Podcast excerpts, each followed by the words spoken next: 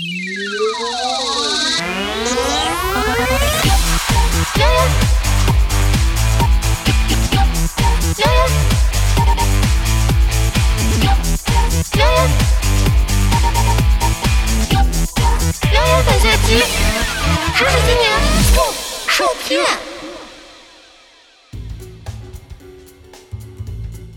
黑蒜这个东西呢，不知道大家听说过没有？反正，在保健品界啊，应该是一颗冉冉升起的新星了。据说咱们的孙俪娘娘啊，本着慈悲为怀的心情，炮制出黑蒜帮邓超补身体。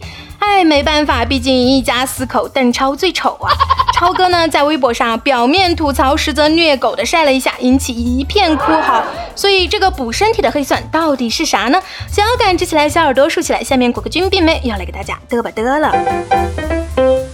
这个黑蒜呢，其实不是什么特别的品种，只是普通大蒜经过一点特殊加工得到的产物。最早呢是由韩国人发明的，至今啊也不过十来年的时间。怎么做的呢？很简单，就是把鲜大蒜放在高温高湿的条件下加热一个月以上，长一点的呢能达到两三个月。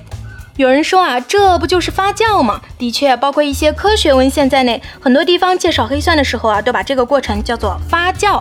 但有一些人认为啊，黑蒜制作的温度是六十摄氏度左右，在这个温度下啊，微生物一般很难生长，所以这个过程啊，应该是没有微生物参与的，也就不能叫做发酵，而应该叫做非酵褐变，好像很有道理，或者是啊，叫做氧化，跟红茶的渥红啊有些类似。不管怎么个叫法，反正不是商家说的那种什么酵素激活之类的，这种啊，你们随便看看就好了，就不要当真了。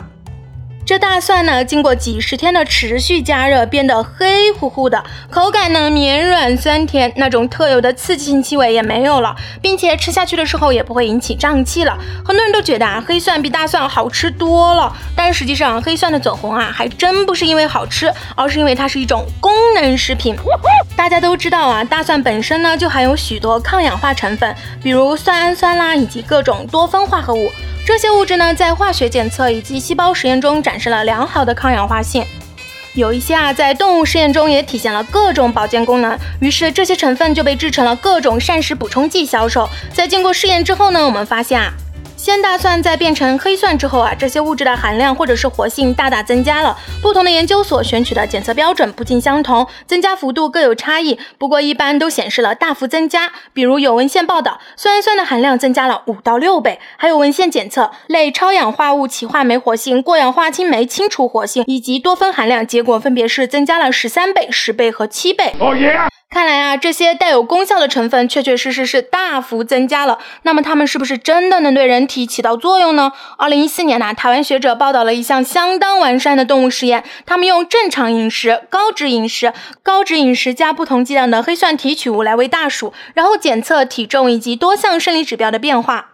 结果发现啊，与高脂食物组相比，吃高脂食物的同时补充黑蒜提取物的大鼠，最终体重、肝脏和脂肪组织相对重量、血清中的甘油三酯、肝的氧化应激水平都明显要低，许多指标接近吃正常饮食的大鼠啊。进一步的分析发现啊，补充黑蒜提取物的高脂饮食组老鼠，粪便中的脂肪含量更高，这相当于啊，黑蒜提取物减少了饮食中的脂肪吸收，或许啊，可以解释补充了黑蒜提取物的老鼠体重和生理指标接近于正。长饮食组，这项实验啊是个很好的预兆，但毕竟在动物身上做的实验啊，这些东西在人的身上是不是能产生相同的效果呢？还有待研究，并且啊，黑蒜的出现呢也仅仅才十来年，咱们对它的了解啊还很不充分。至于抗氧的作用啊，也还没有得到证实，只能说呢，黑蒜挺好吃的，适当吃点没坏处。但想要靠这个去预防疾病、强身健体啊，那就不能太指望了。Oh no！